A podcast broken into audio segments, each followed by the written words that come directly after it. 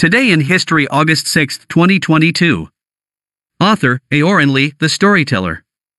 On August 6, 1398, the Ming Emperor Zhu Yunwen began to abrogate the princes. In the early years of the Ming dynasty, ethnic minorities often invaded the border. In order to consolidate the frontier of the country, Zhu Yuanzhang, the ancestor of the Ming dynasty, let some of his relatives to rule places near the border.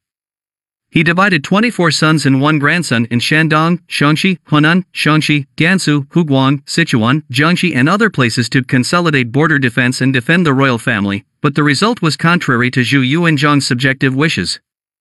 In the process of serving as the king of the clan, they held the military power in their hands, and their power was very strong, which caused certain trouble to the central government.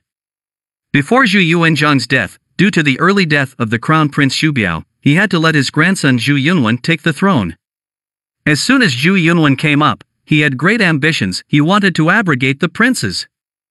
However, these princes were too powerful and had their own cronies in the imperial court. How to abrogate the prince become a big problem.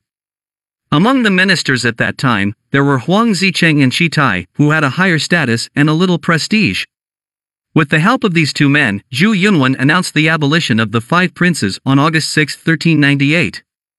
Zhu Di, the king of Yan, who had not yet been deposed, rebelled and took the name of Clear the emperor's sides. Zhu Di attacked Nanjing.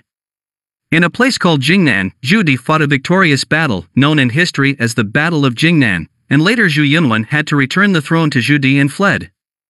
In short, after three years of war, Zhu Di became emperor in 1402, with the era name Yongle, but Zhu Yunwen's whereabouts are unknown, and the academic circles have not yet given a conclusion.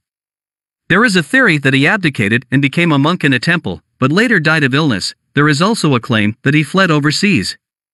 In any case, according to the records of some legends, Zhu Di later let Zheng He go to the west seven times, showing the strength of the Ming dynasty, maybe to find his nephew Zhu Yunwen.